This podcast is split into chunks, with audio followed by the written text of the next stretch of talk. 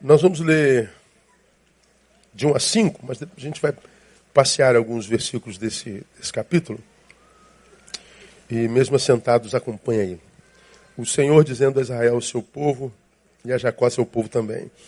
Ouvi isto, casa de Jacó, que vos chamais do nome de Israel e saístes dos lombos de Judá, que jurais pelo nome do Senhor e fazeis menção do Deus de Israel, mas não em verdade, nem em justiça. E até da santa cidade tomam o nome, e se firmam sobre o Deus de Israel. O Senhor dos exércitos é o seu nome. Desde a antiguidade anunciei as coisas que haviam de ser, da minha boca é que saíram, e eu as fiz ouvir. De repente as pus por obra, e elas aconteceram porque eu sabia que és obstinado, que a tua cerviz é um nervo de ferro e a tua testa de bronze. Há muito as anunciei e as manifestei antes que acontecessem, para que não dissesses: o meu ídolo fez estas coisas, ou a minha imagem de escultura, ou a minha imagem de fundição as ordenou. Até aí. O, o capítulo 48 de Isaías revela um lamento de Deus sobre seu povo. Ele começa esse capítulo fazendo algumas, alguns arrazoamentos. E ele diz: Ouvi isto, casa de Jacó, Israel e Judá. São é, o povo de Deus que foi dividido. Né? Então ele está falando a todo Israel, a Israel e Judá. Que chamais pelo nome Israel, saístes do lombo de Judá, que jurais pelo Senhor, que fazeis menção do Deus de Israel, mas ele termina o versículo primeiro dizendo: Mas não em verdade nem em justiça. Deus é, fazendo um lamento, um lamento que é produto do seu amor, e um lamento pela desconfiguração do seu povo. Deus dizendo que está do alto, olhando para a forma como o seu povo vive, e ele está dizendo há uma, há, uma, há uma desconexão entre a sua prática e o seu discurso. Vocês continuam chamando pelo meu nome, vocês continuam clamando pelo nome de Israel, vocês continuam sendo casa de Israel, casa de Jacó e de Judá. Vocês que, que, que, que, que fazem menção do meu nome, do Deus Israel, mas ele está dizendo, sim, o discurso continua o mesmo, mas vocês não fazem isso nem verdade nem justiça. Lá no 3 ele diz: Desde a antiguidade anunciei as coisas que haviam de ser. Ele faz alusão ao tempo em que ele tira esse povo do cativeiro. Lá do Faraó, de 430 anos de cativeiro. E, e Deus diz o que iria acontecer nas próximas gerações. Ele diz: Eu vos anunciei as coisas que haviam de ser. Ou seja, o que saiu da minha boca, eu a fiz ouvir. Por quê? Porque eu sabia, olha ele definindo o seu povo: és obstinado, a tua cerviz é um nervo de ferro, né? cerviz é, é rosto. Você tem uma cara dura, você tem uma cara de ferro, você tem uma testa de bronze, ou seja, você é cabeça dura, você, você põe uma coisa na cabeça e você absorve aquilo como verdade e, e prefere ficar com a tua verdade do que o que eu te disse. Só que o que ia acontecer, eu revelei bem antes de acontecer, para que você, seu cabeça dura, é, quando é, da tua deformação viesses a ser tentado a dizer que foi o teu ídolo, que foi a tua imagem de escultura, ou a tua imagem de fundição que fez isso, ah, você não tenha como fazê-lo, porque eu revelei que ia acontecer antes de acontecer. Deus está dizendo que se lamenta a desconfiguração espiritual pela qual passou o seu povo. O lamento de Deus é lamento, sobretudo, por causa da falta de amor próprio por parte de seu povo. Porque na cabeça de Deus está dito o seguinte: trocar a mim, o Deus que lhes resgatou do Egito, trocar a mim, o Deus que lhe conduziu debaixo de milagres constantes, de manifestação de poder diário, trocar a mim por ídolo, isso não é só uma apostasia, isso é uma declaração de ausência de amor próprio. O amor que vocês têm por si mesmo adoeceu. E o lamento de Deus não é a priori por causa da apostasia, mas porque vocês perderam o amor próprio. Só alguém que se deixa de amar troca Deus por ídolo ou por qualquer coisa. Deus lamenta é, essa ausência de amor próprio ah, por parte do seu povo. O lamento de Deus, portanto, é lamento por saber que essa falta de amor próprio por parte do povo produziu a apostasia. Nós o trocamos por ídolos. Nós o trocamos por obras de fundição. Essa apostasia, ele diz, é falta de amor próprio. E essa falta de amor próprio, ou seja, só pode ser levado a efeito na vida de um povo que não conheceu a Deus de verdade e que por causa disso, escute, nunca conseguiu entender a metodologia do seu agir. Eu quero me prender nessa frase aqui hoje.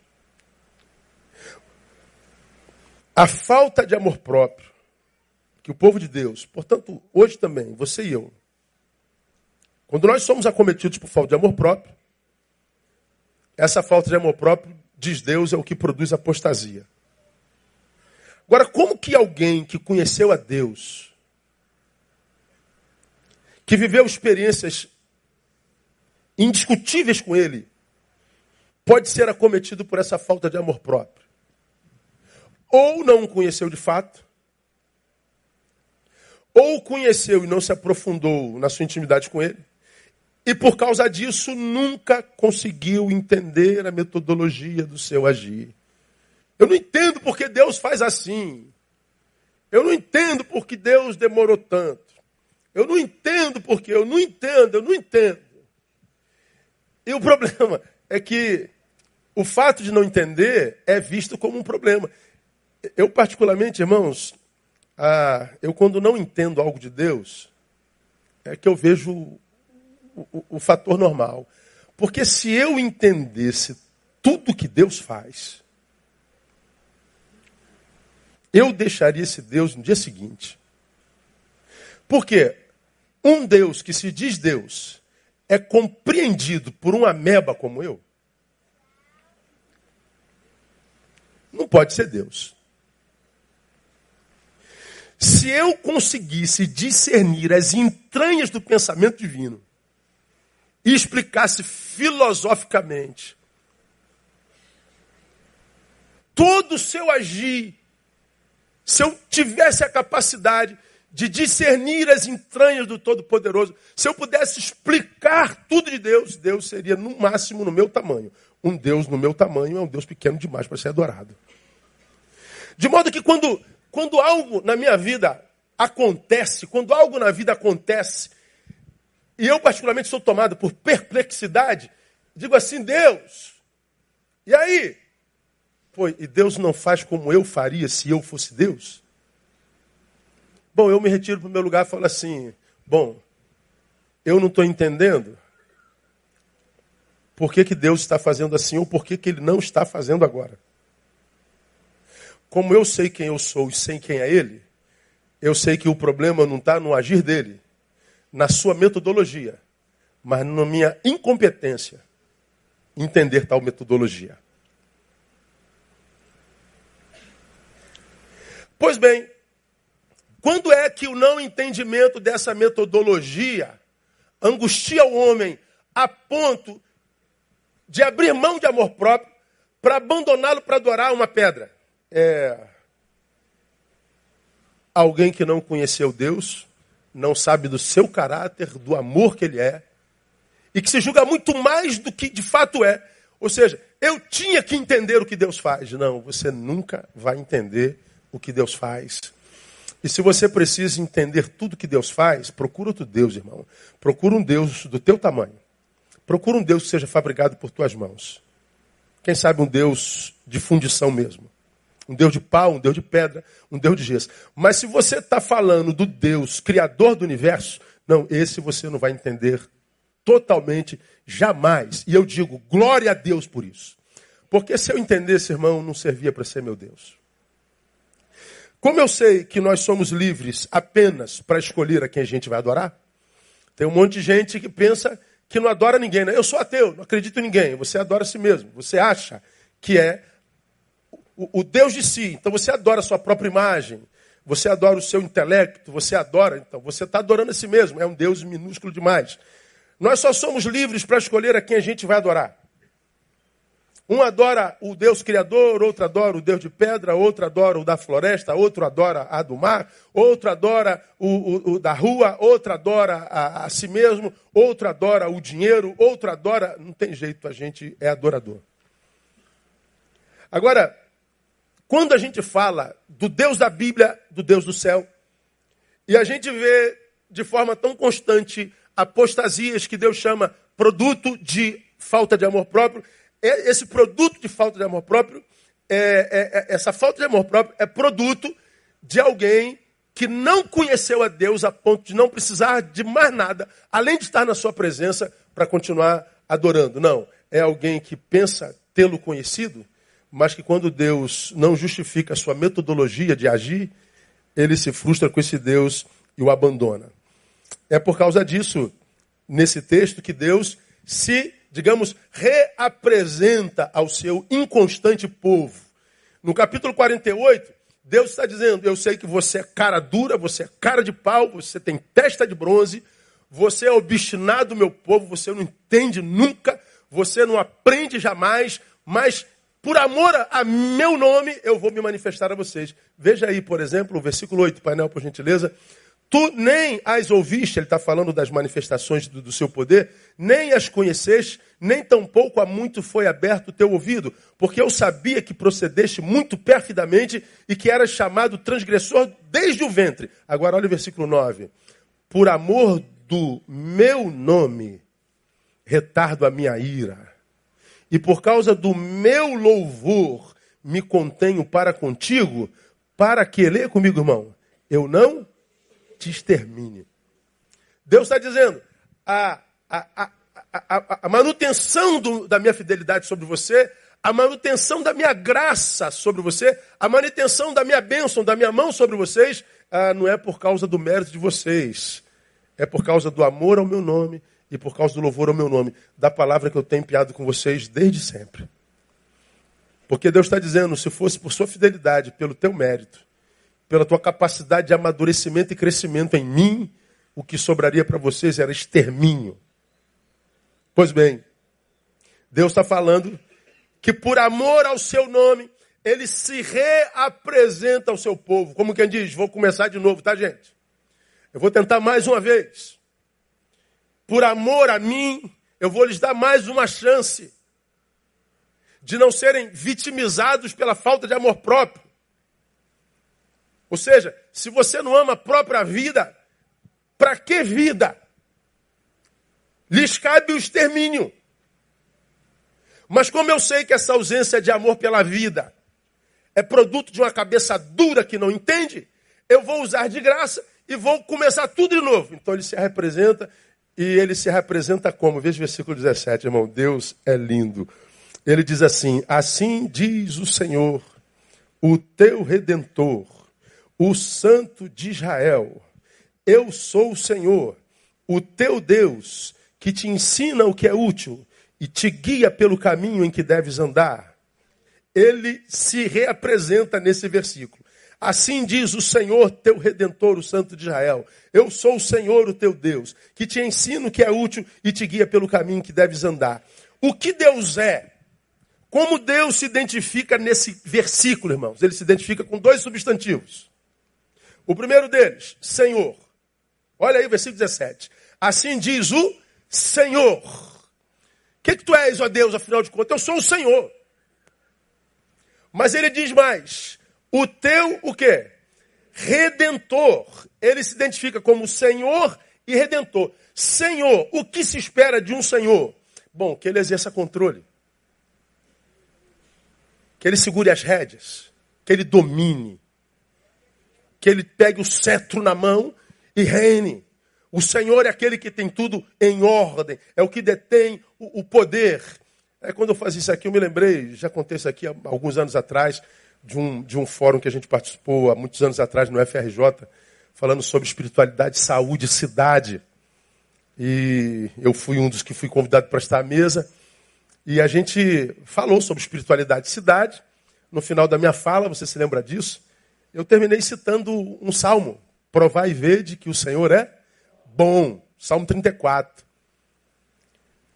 Na hora das perguntas, uma, uma, uma universitária se levanta, e você sabe que o universitário sabe tudo, né? Ah, igual seminarista. Seminarista também sabe tudo, né? Só não sabe que não sabe nada ainda. Mas ele pensa que sabe, deixa o menino brincar, né? Deixa as crianças brincarem. Então, ela, ela se levanta e diz assim: Eu queria falar com, com, com, com o pastor. Olha, pastor, sua fala foi linda, maravilhosa, mas o senhor terminou mal a beça. Porque, pastor, há um, há, há um erro na sua. O senhor citou um texto bíblico, nós estamos na academia, né?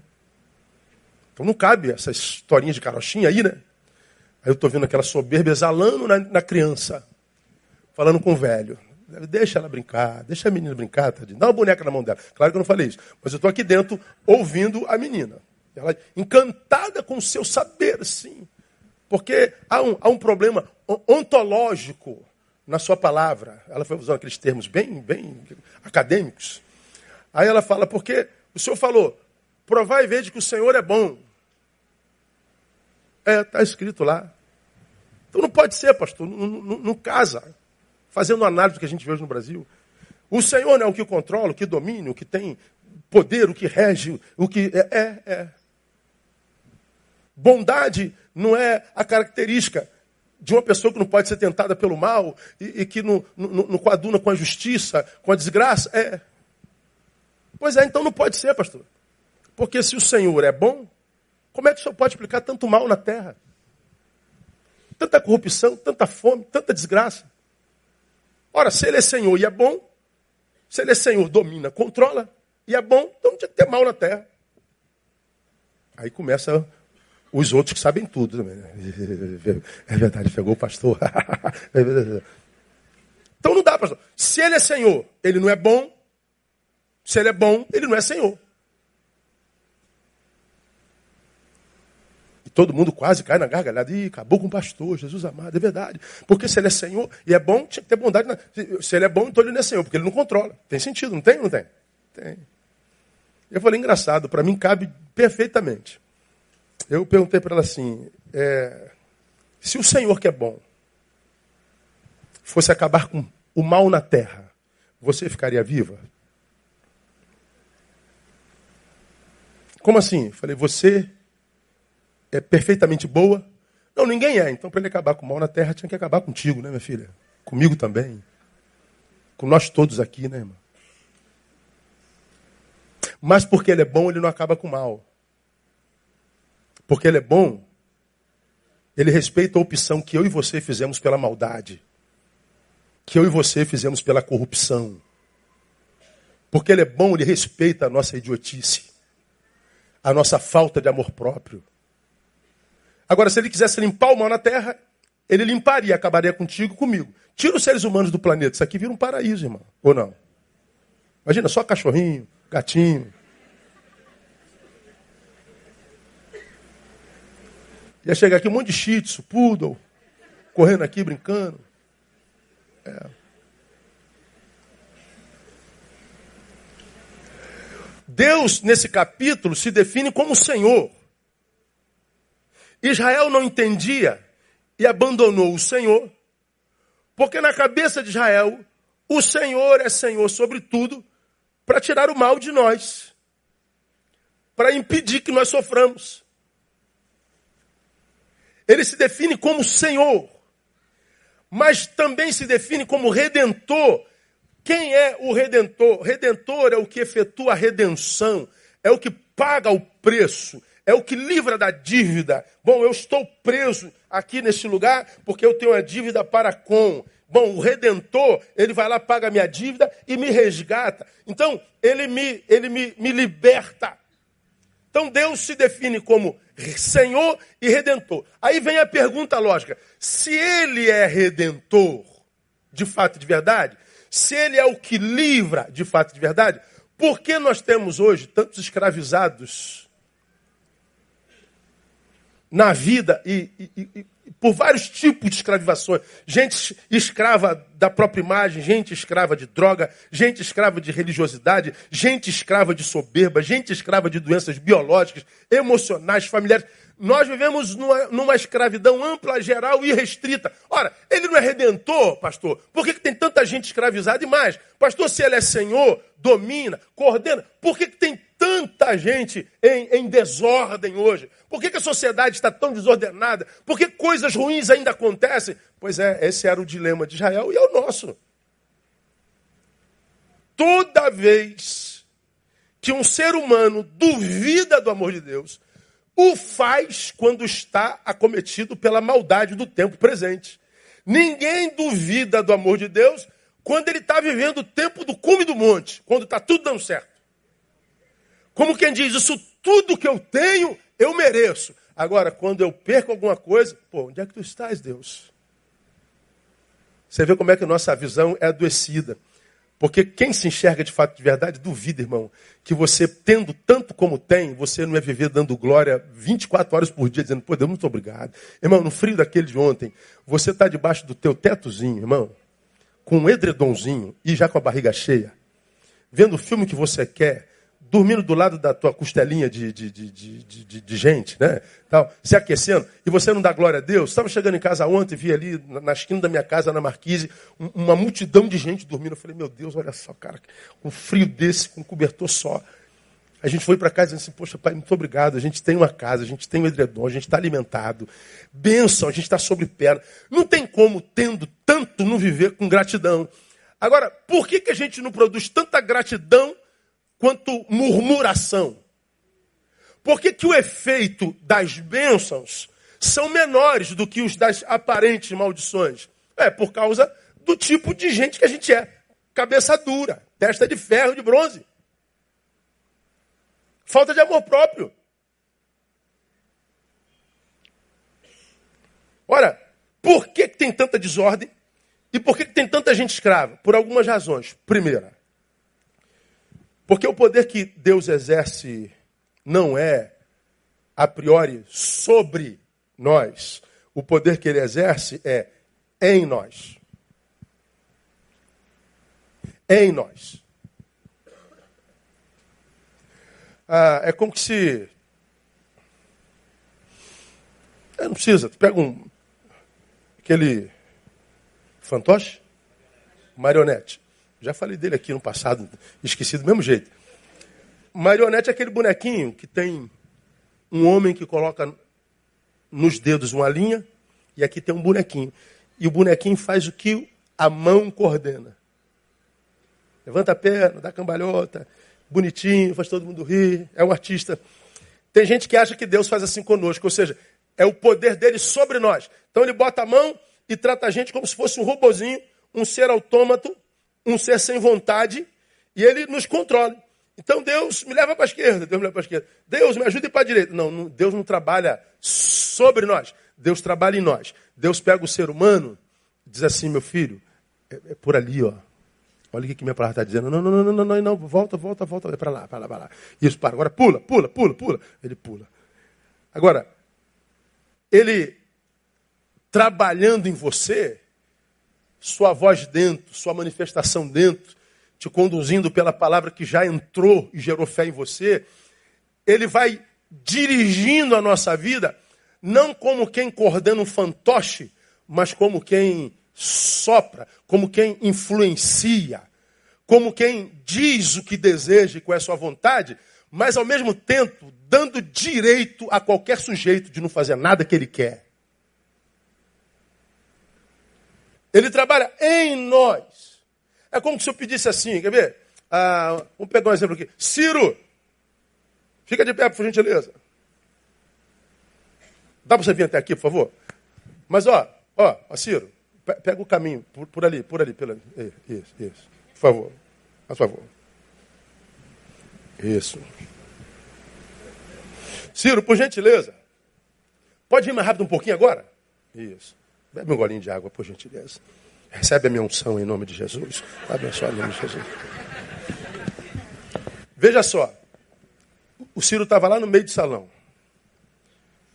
Ciro, vem cá. O Ciro se levantou, já ia vir pelo corredor da direita. Não, não, não, Ciro.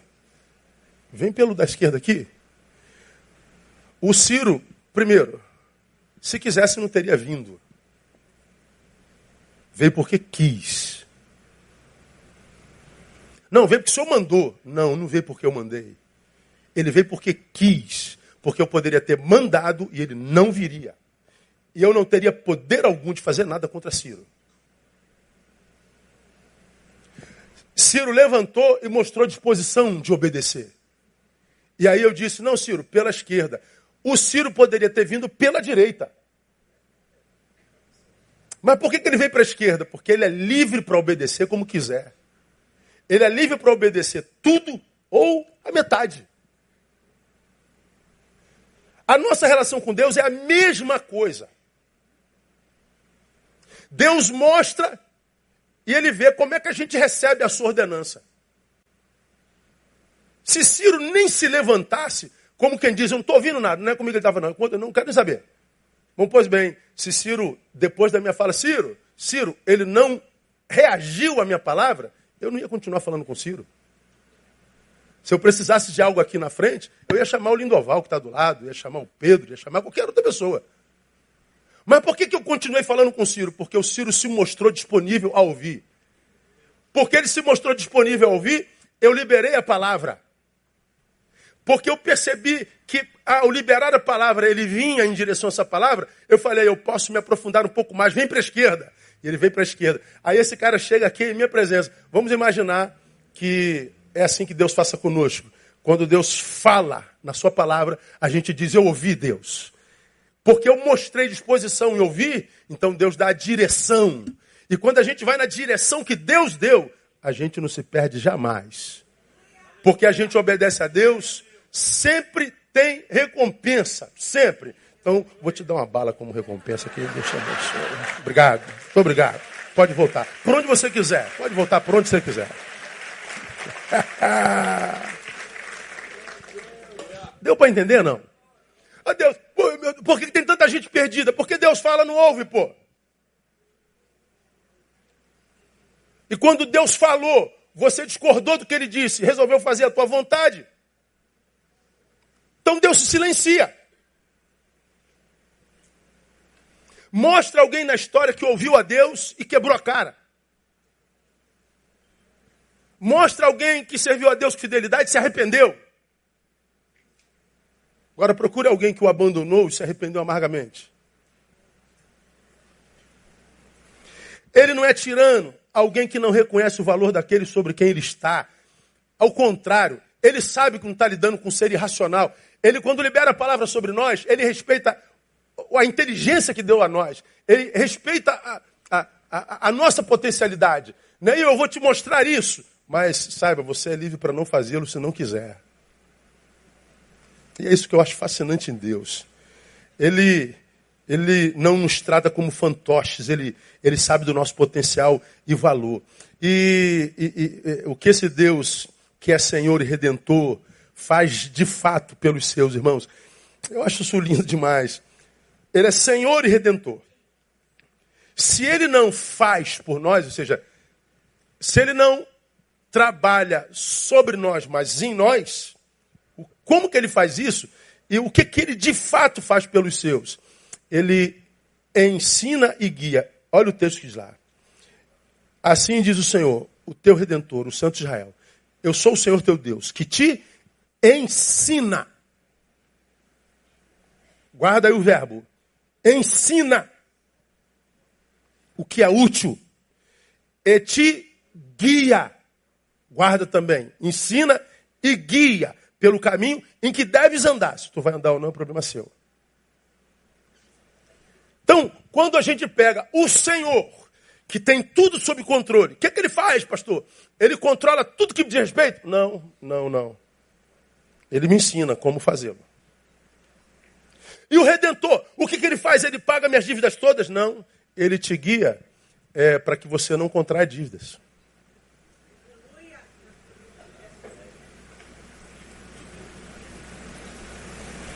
Portanto, guarde, ele não nos leva até lá, seja lá onde for, lá.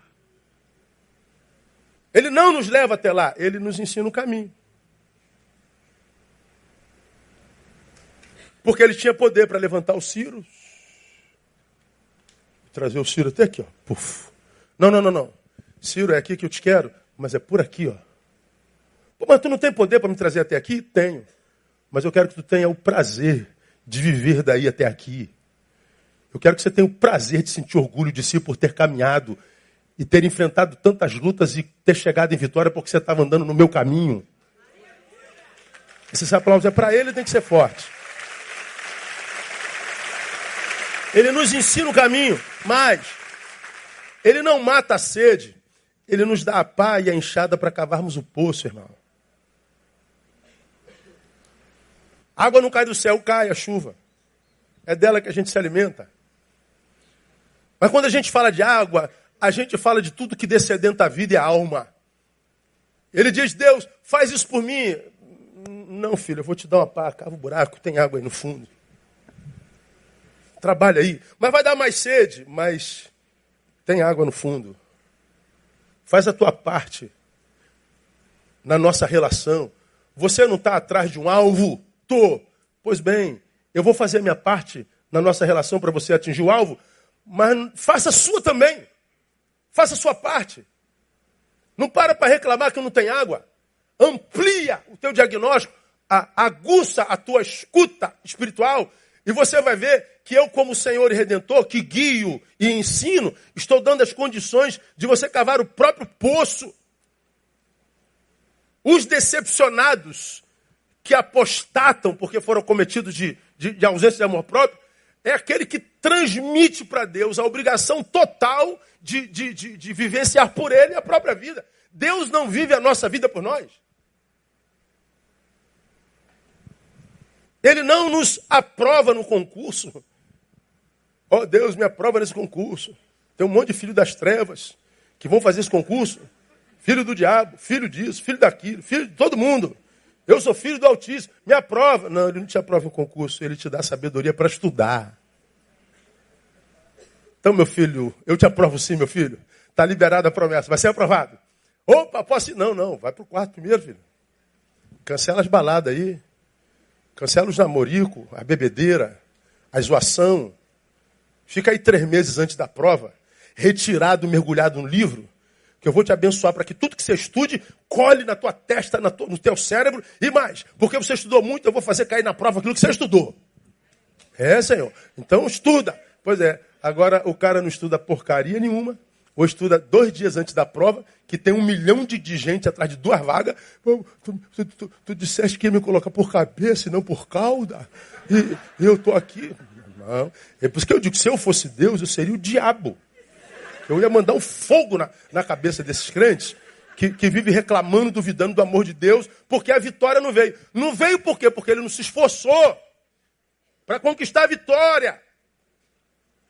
O Senhor e Redentor, ele ensina e guia. Portanto, ele não nos dá uma casa própria, ele nos dá um projeto e disposição para trabalhar a fim de conquistá-la.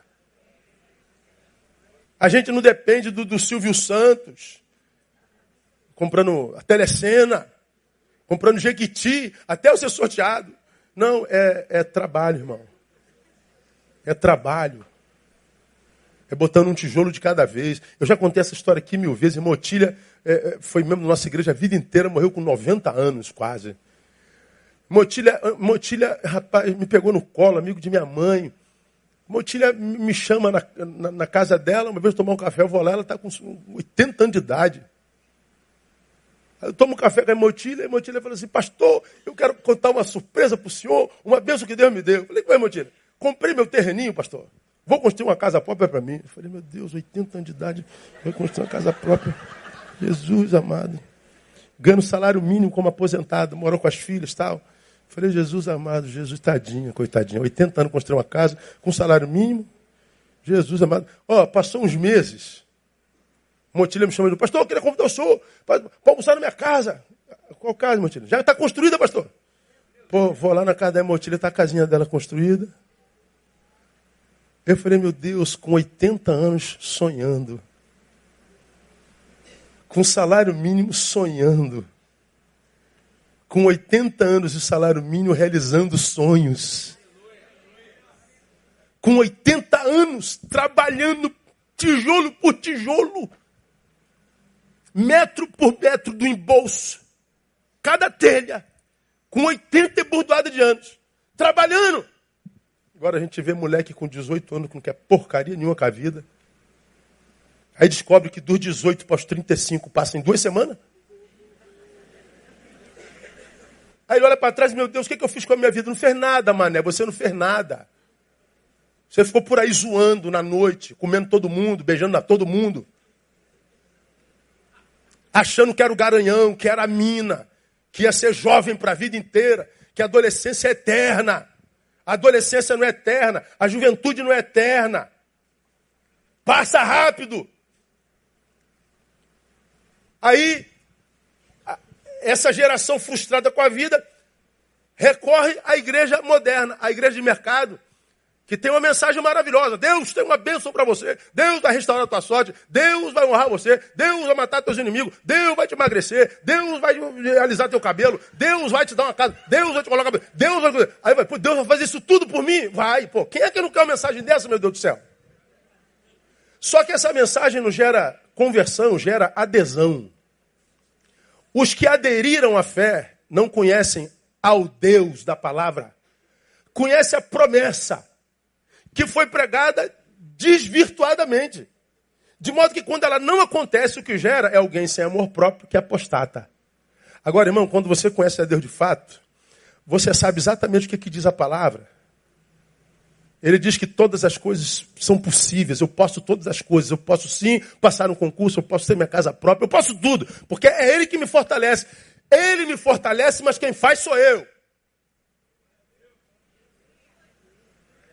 Não é Ele que faz.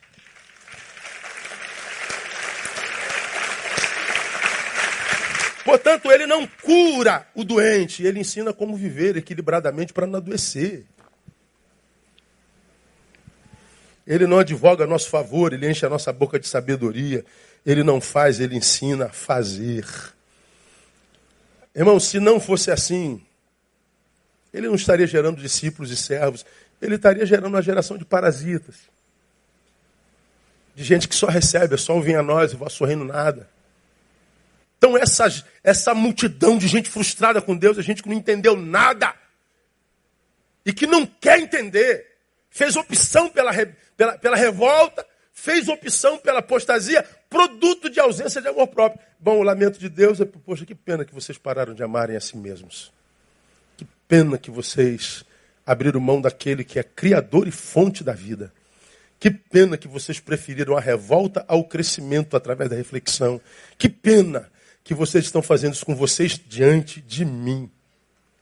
Onde todas as coisas são possíveis. É o que Deus está dizendo. Vamos imaginar, irmão. Outro exemplozinho. Se eu tenho sede, eu anseio por água. Não é? É lógico. Se eu preciso de água, pense. Eu começo a expressar a minha precisão, a minha necessidade. Deus manda água, manda água, manda água, manda água. À luz do que nós acabamos de ouvir, tem uma pá e uma terra do meu lado. Deus manda água, manda água. Deus fez uma pá, caiu do céu. Pum, caiu uma pá enxada do lado. Oh Deus, eu não quero, não quero pá enxado, eu quero água. Aí alguém com muita solidariedade, amor, tá vendo o cara resmungando, chorando, murmurando, revoltado, tu não existe, tu não ama nada. Aí você, tomado por pena, misericórdia, vai lá e pega a pá. Ufa, ufa. Aí ele, aí você, bom, o que, que aconteceu? Você matou a sede de alguém? ou alimentou a mediocridade de alguém?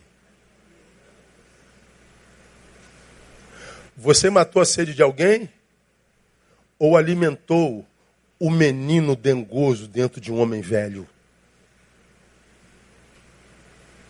Pois bem, o menino que habita homens velhos não quer pegar na pá, ele faz opção pelo choro, pelo murmúrio. O silêncio de Deus não é maldade. O silêncio de Deus é amor. É tentativa de Deus resgatar esse homem, esta mulher, desse menino medíocre que habita todos nós. Estava conversando com o Tiago Matemática. Eu chamo ele de Tiago, Matemática, é doutor em matemática. Como uma pessoa pode ser doutor em matemática? Não é verdade, irmão? Só, né? Glória a Deus. O Tiago, de vez em quando, fala assim: Pastor Neil, ouviu que o senhor vai pregar em Londrina amanhã. Posso levar o senhor para o aeroporto? Eu falei: Pô, rapaz, tu, tu dá aula lá em. na UFRJ de, de Volta Redonda? Não, eu levo o senhor. E tá bom, vou sair de casa às 7 horas da manhã. 6 horas. Que hora você tem que estar no aeroporto? 7 horas. 6 horas eu estou na sua porta. Ele vai lá às 6 horas da manhã. Me pega. É louco, não é louco? Tiago está aí hoje não? Não. É, ele faz isso o tempo todo. Aí, só vai voltar quando? Posso buscar o senhor? Pode. Vai, me busca no aeroporto, me leva para casa. Doutor em matemática, professor universitário federal. Aí ele tem dois filhos. Aí ele falou assim, pastor, o senhor já ouviu falar no livro é, é, Dorme Nenê? Ou Nana Nenê? Como é que é o nome? Alguém conhece o livro? É, acho que é Nana Nenê. Estou fazendo propaganda pro cara, hein, cara. Não estou ganhando nada porque eu não tenho filho pequeno. Só neto futuramente. Mas vai demorar, tá ruim pra caramba. Né? Mas a gente espera. Não é? Então, o, o, ele falou assim, pastor, eu, eu, meu, meu segundo filho ele não dormia à noite de jeito nenhum. Não dormia uma hora do dia. Então, de madrugada ele começava a chorar, chorar, chorar, que eu pegava, eu pegava, levava, levava para passear de madrugada no condomínio. E ele ficava passeando de madrugada no condomínio. E foi isso, ó, por meses. Aí uma vez teve uma reunião de condomínio, não sei o quê. Aí eu disse, ah, você não é aquele que fica passeando de madrugada com o menino? Eu falei, pô, já estou conhecido no condomínio com quem passeia de madrugada com o menino. Aí chegou um, um, um livro, um cara que adotou um método de fazer crianças dormir. Ele falou, pastor, é muito traumático, mas ó, três dias de método, meu filho dorme 12 horas se eu deixar por noite. Algumas mães estão falando, meu Deus, me dê esse livro já. Pois é, procura aí que você vai achar. Aí eu falei assim, Tiago, no, no, no, que consiste o método? Ele falou assim, ó. Primeiro, a vida do, do, bebê tem que ser uma regra. Hora de acordar, hora disso, hora disso e hora de dormir. Não, não pode quebrar, tem que ser matemático. Para você foi mole, foi mole. Hora de dormir. Nunca coloca o bebê dormindo no berço. Tem que ter a hora de dormir. Oito horas, dorme. Por que, que não pode botar o bebê no berço? Ele falou, ó, o bebê está aqui tranquilão, mamando. Vamos botar ele para mamar. Está aqui, ó, mamando. Pum, dormiu. Aí a mãe diz, oh, glória a Deus, aleluia. Aí bota o bebê lá devagarinho, assim. Tá. Aí ela vai assim devagarinho. Dá três minutos. Ah! Por quê? Porque o garoto, quando abre o olho, olha o livro falando, o psicólogo infantil, ele pensa assim, mas que lugar é esse? Eu agora estava no seio da minha mãe, no colo dela. Jesus, que lugar é esse? Ah! Olha só. Então, ele tem que ir para o berço acordado. Ó, está na hora de dormir. Falou, de seis meses em diante. Antes disso não funciona. O garoto tem seis meses, sete, oito anos. Ó, você vai dormir agora. O que, que foi? Tá, tá recebendo, irmão? Pois é. Só quem conhece o filho dele sabe como é que é. Né? Olha o Tiago contando a experiência dele. O livro diz assim, pastor, ó, você vai dormir, papai e mamãe estão tá aqui na sala, você não está sobre risco, sob perigo algum. Pode dormir. Vai embora. O que, que o garoto vai fazer? Chorar, chorar, chorar, chorar. Um minuto exato, 60 segundos, volta. Olha, nós não vamos tirar você daí.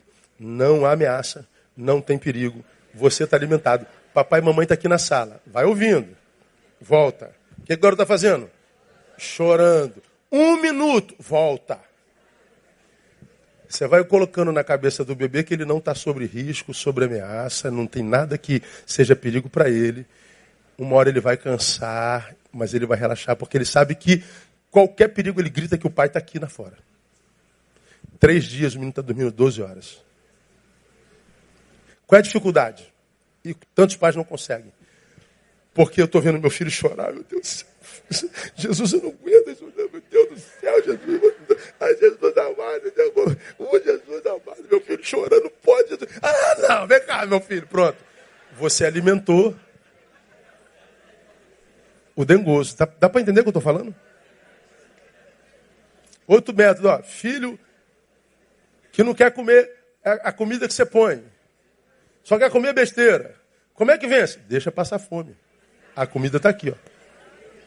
Ah, meu filho, não, está passando fome, não é eu. Né? Vai comer.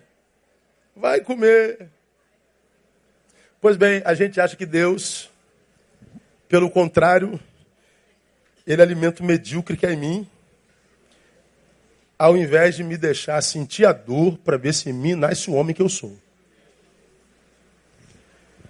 Se Deus tiver que te fazer passar dor para resgatar de você a sua melhor versão, por amor ele vai fazer isso. Por amor ele permite a dor. Então eu particularmente quando eu sinto dor, eu não estou entendendo nada, mas eu sei quem tu és. Alguma coisa boa vem aí. Então meu, meu pai manda ver, é o que eu tenho, passo o rodo porque eu sei quem tu és. E você também sabe quem é teu Deus, não sabe, irmão? Então não pensa que ele te faz passar por dor só porque ele é masoquista, não. Ele pode estar amando você com amor eterno e você pode, com seu dengo, tentando, pode estar tentando interceptar uma obra grande que Deus está fazendo na tua vida no nome de Jesus. O nome do nosso Deus é amor. Ele ensina, ele guia. E mais, nós precisamos aprender de uma vez por todas que a espiritualidade para Jesus é mais, mais, tem mais a ver com saber do que com fazer. É muito mais pedagógica do que laboral. Mas é muito mais pedagógico que laboral. Eu dou um exemplo para vocês. Por exemplo, no convite ao pecador. Mateus 11, 28, 29, está escrito que é lá. Vinde a mim, todos vós que estáis cansados e oprimidos. Eu vos aliviarei. Mas o 29 diz o quê? Tomai sobre vós o meu jugo e aprendei de mim. Então veja, já preguei sobre isso aqui detidamente. Está cansado, sobrecarregado, oprimido? É assim que eu gosto. Eu não quero gente pronta, gente que se acha maravilhosa. Eu quero o resto, gente que não está suportando mais. Porque quando eu fizer, a glória é minha. Então você que desistiu de si, porque o mundo desistiu de você, eu não desisti de você de jeito nenhum. Vinde a mim. Agora, a gente vem atrás do descanso. Só que o que gera descanso não é o ato de vir, é o ato de aprender. Aprendei de mim que sou manso e de coração e acharei descanso para as vossas almas. Então, eu encontro descanso quando eu aprendo dele. Se eu venho e não aprendo, continuo ignorante, eu continuo cansado. Mais cansado ainda porque você veio de lá para cá. Era melhor não ter vindo. Então, o que gera descanso para a alma é, é, é, é a pedagogia do reino. Na missão apostólica, Mateus 28, 19 e 20. Mateus 28, 19 e 20, nossa missão apostólica, diz o seguinte: portanto, ide, fazei discípulos de todas as nações, batizando em nome do Pai, do Filho e do Espírito Santo. Passa o outro. Ensinando-os a observar todas as coisas que eu vos tenho mandado. E eis que eu estou convosco todos os dias até a consumação do. Então veja, eu venho, aprendo, descanso. Está descansado? Estou. Então agora você está em missão.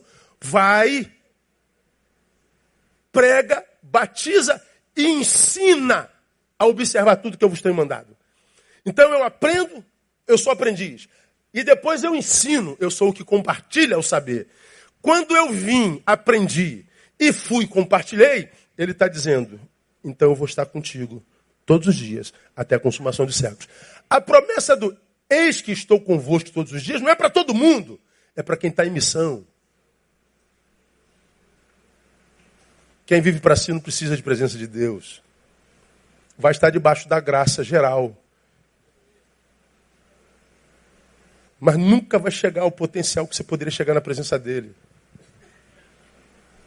Tem a ver com pedagogia, missão apostólica, eu aprendo e ensino. Na diferenciação entre servo e amigo de Jesus, João 15, 15. Olha lá. Já não vos chamo servos, porque o servo que leia para mim não sabe o que faz o seu Senhor, mas chamei-vos de amigos. Por que, que eu sou amigo? Porque tudo quanto ouvi de meu Pai, vos dei a conhecer. O servo não sabe. O amigo, ah, o amigo eu revelo é tudo. é o meu saber, é o meu ser. Então o evangelho é pedagógico. Veja aí com relação à fé que professamos. 1 Pedro 3,15. Antes santificar em vossos corações a Cristo como Senhor. Agora, olha a ordem. E estáis sempre preparados, leia para mim, para responder com mansidão e temor a todo aquele que vos pedir a razão da esperança que há em vós. Eu santifico a Cristo em mim, e ele diz assim: Pois bem, não é tudo. Agora, a, amadureça, cresça, desenvolva teu saber, para que você possa responder, olha lá, com mansidão. A qualquer que perguntar, por que, que você crê no que você crê? Por que, que você é cristão e não é macumbeiro? Por que, que você acredita em Jesus e não em Buda? Por que que, por que, que você acredita em céu, inferno? E não na reencarnação, na metempsicose? Responda com mansidão. Por que, que ele fala com mansidão? Porque quem não sabe, grita, bate na mesa, esperneia. Quem sabe, irmão, às vezes não abre nem a boca. Não entra em discurso tolo, idiota. Não conversa através de terceiros. Senta à mesa, face to face. Porque se você, sabichão, intelectual de Facebook e Instagram, conversa pelo Instagram, a sua fala nunca vai ser ouvida porque a tua fala é maquinada, é maquinária, não transfere é, emoção, afeto, a comunicação é fria, nunca vai chegar nos corações. Só chega no coração quando é face to face porque eu discordo com você, mas a minha fisionomia mostra o respeito que eu tenho pelo teu saber, o respeito pela forma de pensar. Eu não gritei porque eu não concordo com nada contigo, mas eu te, te dou o direito de, de pensar no que você pensa. Agora, aqui pela rede, o idiota do dedo duro vai ferindo todo mundo e por todo mundo é ferido. Está todo mundo doente, fingindo que está bem. Todo mundo contaminado pelo lixo alheio. Você entra nisso, o nicho dele vem, tu fica pensando naquilo a semana inteira, nem dorme. Aí vem a palavra de graça do amigo, do irmão que está do lado, não entra, não cabe mais em você, porque você está cheio de lixo, não tratado de rede social. Responder com mansidão. Com relação ao culto que prestamos a Deus, Romanos 12, 1 e 2. Olha o texto. Rogo-vos, irmãos, pela compaixão de Deus, que apresenteis os vossos corpos como sacrifício vivo, santo e agradável a Deus, que é o vosso culto que racional. Racional é, é, é, qual a razão que te traz a este culto? Por que, que você está adorando ao Senhor? O que, que você faz aqui? Ou seja, é, é, tudo racional, não é só emocional, não é só afetivo. Claro que quando você tem consciência de algo grande que Deus fez, essa grandeza produzida pela racionalidade emociona a gente. Mas não existe emoção sem razão. Razão com emoção toda hora mas a emoção, é, como eu tenho dito aqui, você vai para os cultos e, e aí é, é, é, aquela, aquela, aquela barulhada toda, aquela, aquela emoção, aquela catástrofe toda, é fogo para todo lado, bola de fogo, anjo de fogo, espada de fogo, varão de fogo, tudo de fogo, e fogo para todo lado, e vai queimar, queima, queima, queima, queima, Satanás, queima, queima, queima, Satanás, queima, queima, queima, e você vai ficando animado, você vai o poder de Deus está nesse lugar, e você Pronto, aí acabou o culto, meu Deus, muito fogo nesse culto essa semana, que culto abençoado. Aí você pergunta na porta, aprendeu o que hoje, irmão? Não, não aprendi nada, mas eu estou todo queimado, irmão. É o poder de Deus. Pois é. É, você é um torrado ignorante. Muito fogo, muita glória. Legal. Nada contra fogo, contra glória. Tudo quanto a ignorância. Quanto fogo e a glória que não mexe com a tua razão. Quanto a fé que só se sente, mas que não faz pensar. A fé que celebra, mas não cerebra com relação à nossa destruição e fracasso. Osés 6,6. Olha lá. O meu povo está sendo destruído. Volta. Não. 6,4. 4,6. Aí. O meu povo está sendo destruído. Por quê? Ele falta conhecimento. Olha só.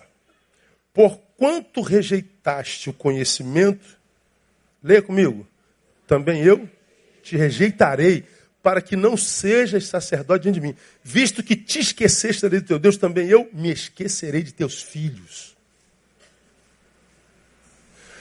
A falta de conhecimento me leva à destruição e isso é rejeitado por Deus, porque a falta de conhecimento é falta de esforço. Aí nós temos uma geração que, que cresce, uma, uma geração evangélica que cresce em número sem precedente. Nunca crescemos tanto, nunca fomos tão insípidos, tão pouco influentes na nação. Porque é um povo que sente, mas não sabe. E está vivendo em destruição e, e nem admite que está em destruição.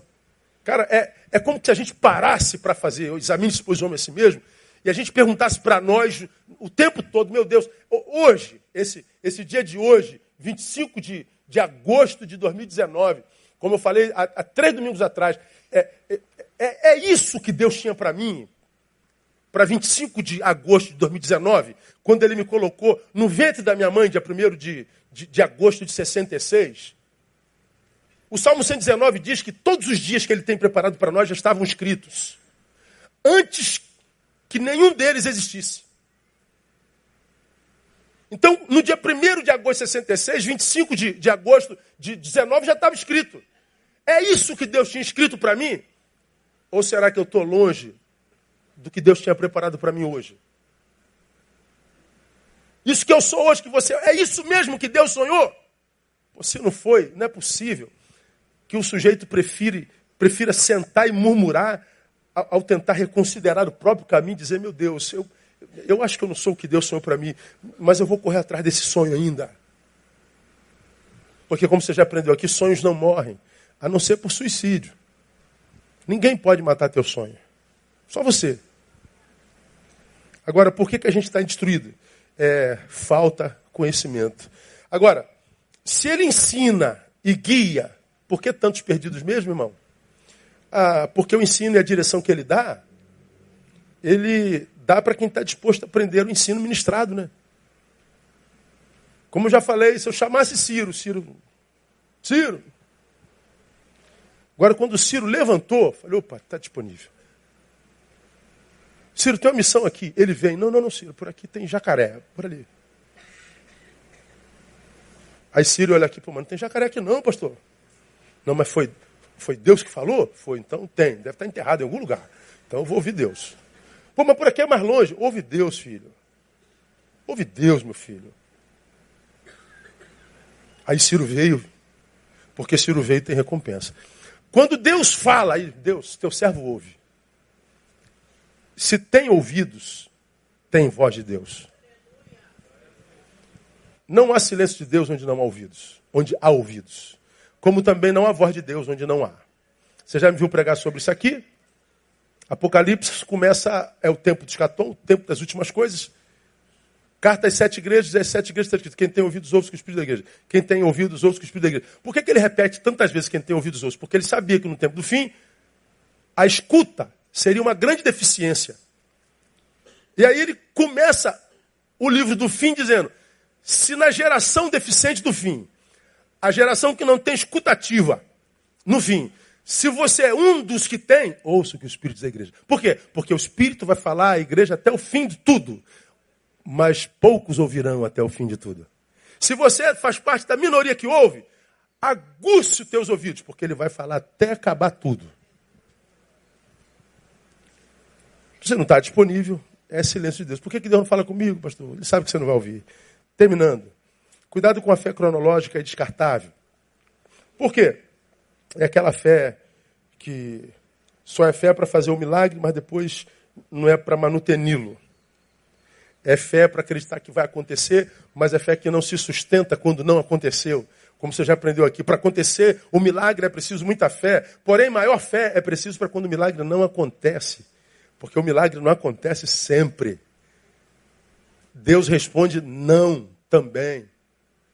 Deus, eu tenho um espinho na carne, um mensageiro de Satanás, tira de mim, tira de mim, tira de mim. Não, esse espinho tu morre, Paulo. Vai ficar aí. Mas filho, não se preocupe não, eu vou aumentar a graça. Quando eu digo não para o filho, eu não estou abandonando meu filho, eu estou é, capacitando.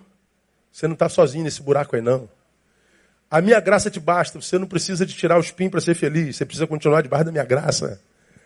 Então, essa fé descartável, que é fé para crer no milagre. Mas se o milagre não aconteceu, eu volto com Deus, isso é fé descartável. Essa fé não é fé da palavra, não. Cuidado com essa fé que só te capacita para vencer, mas não te capacita para perder. Ninguém vence sempre. Acho que hoje a gente mais perde do que ganha, não? Por último, zele mais por aqueles que você constitui mestre sobre a tua vida. Ah, eu acho que esse despreparo que o crente tem para a vida, ele vem por causa de uma de um evangelho muito muito raso que se prega hoje no Brasil, que faz de você o centro de todas as coisas. Você não é o centro de nada. Onde o ser humano é centro, não é no cristianismo, é no materialismo. Foi Protágoras quem disse que o homem é o centro de todas as coisas e todas as coisas convergem nele, tanto as que são como as que não são. Não, não, não. No Evangelho, o centro é Jesus de Nazaré. Nós somos periferia. Ele é o astro maior e todos nós circulamos em torno dele. Nele existimos e nos movemos. Nós existimos para ele, não ele para nós. Nossa vida encontra sentido nele e não ele encontra sentido em nós. Então essa fé que te faz o centro, Deus vai fazer, Deus vai te dar, Deus vai, Deus vai, Deus vai, Deus vai. Quem é que não quer esse negócio? Agora, no Evangelho, irmão, é, a gente sofre perseguição mesmo, a gente sofre é, é, divisão de família, o que a gente sofre é ingratidão. A gente tem que dar outra face, como eu preguei do, do domingo ou quarta-feira. A gente tem que tirar a túnica, o cara já roubou o nosso casaco, tem que dar camisa para ele. Você tem que perdoar, você tem que ficar para trás. Você tem que perseverar, como eu tenho ensinado quarta-feira lá. Acrescentar a vossa fé perseverança. Perseverança, vou pregar no domingo, ah, também é literalmente ficar para trás. Fica para trás. Ah, irmão, só se nascer de novo. Então, é, cuidado com quem você constitui mestre sobre sua vida, quem está ensinando a palavra para você, quem está é, é, sendo tua referência de vida. Pode se perder. E, sobretudo, entregue-se aos mestres dos mestres. Ah, bota o versículo 18, painel do, do capítulo 48 de Isaías. Olha só como é que termina o capítulo 48 de Isaías. Primeiro, Deus lamentando do povo falta de amor que se apostata. Segundo, dizendo: vocês foram infiéis, mas eu vou continuar fiel por amor ao meu nome. Eu vou me representar a vocês. Eu sou Senhor e Redentor. Só que eu não trabalho sobre vós. Em vós. Eu ensino e guio. Aí o lamento de Deus termina assim: Ah, se tivesses dado ouvidos aos meus mandamentos, então seria a tua paz como um rio e a tua justiça como as ondas do mar. Ah, se tu tivesses ouvido. Todo mundo busca paz e justiça. Ele está dizendo: o segredo, escuta. Escuta. Aprenda. Ouça. Seja discípulo. Aprenda um pouco mais. Estuda mais. Busca mais saber do que sentir. Busca mais saber do que fazer. Separa um tempo a sós com Deus. Leia a palavra. Compra livros. Leia. Conheça. Aí você vai ver que a paz vem, o mundo está desabando, a injustiça, a graça entre nós. Mas ele está dizendo: Eu tenho um povo no meio disso tudo que eu chamei de meu. E desse povo ele é advogado. Desse povo ele é o que estabelece a justiça. A esse povo ele promete paz que excede a todo entendimento. Não tenta entender a paz, ela não tem fonte humana. Sim, você não era para estar em paz, não era para estar sossegado, porque o bicho está pegando por todo lado. Como é que eu posso ter paz? É paz de Deus, excede todo entendimento. Não peça para o psiquiatra te explicar que ele não vai te explicar, não peça para o psicólogo que ele não vai acreditar, não peça para o neurologista que ele vai rir da tua cara dizendo que você é fanático. Paz de Deus vive. E a paz de Deus guarda mente e coração, ou seja, razão e emoção. Então, nesse mundo louco, retardado, ele está dizendo: você pode passar sóbrio e equilibrado. Depende da nossa escuta. E a minha oração nessa manhã é que Deus nos dê a graça de, ouvindo isso, desenvolvermos escuta. Escutar um pouco mais, falar um pouco menos. Escutar um pouco mais, teclar um pouco menos. Escutar um pouco mais, retirar um pouco mais, por amor próprio. Que aí você vai ver que não tem murmurador que sobreviva dentro de você. Você vai ser adorador a vida inteira. E porque ele procura adorador, ele vai te achar todo dia. Acordou adorando, ele já te acha no início do dia. Portanto, teu dia já está pronto porque é na presença dele. Aplauda ele. Vamos ficar em pé e vamos embora. Oh, glória! Deus é bom, não é, irmão? Aleluia. A gente aqui não presta, mas Deus é bom demais. Logo mais, a gente vai ministrar uma palavra também muito interessante.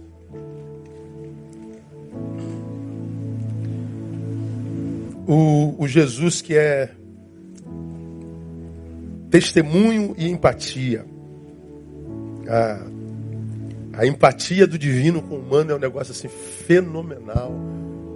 Como, como os que não entendem a Deus abrem mão de um Deus que não entendem e quando na verdade por não entendê-lo é que deviam ficar perto dele. Porque só aquilo que a gente não entende pode nos surpreender. Né? Quando você abre mão de um Deus que não entende, você está abrindo mão de surpresas. E a vida se torna esse marasmo, esse enfado. Ele é testemunha e é absurdamente empático. A gente vai falar sobre isso logo mais. Vamos orar. Pai, muito obrigado. Porque tu és Senhor e Redentor. Tu guias e ensina. Obrigado por teu amor, por tua bondade. Obrigado por tua fidelidade. Tua palavra diz que ainda que nós sejamos infiéis, tu permaneces fiel, porque tu não pode negar-se a si mesmo. Foi como tu disseste ao teu povo, que por amor do teu nome tu não nos produz distinção. Muito obrigado porque nós estamos vivos por causa do teu amor ao teu nome.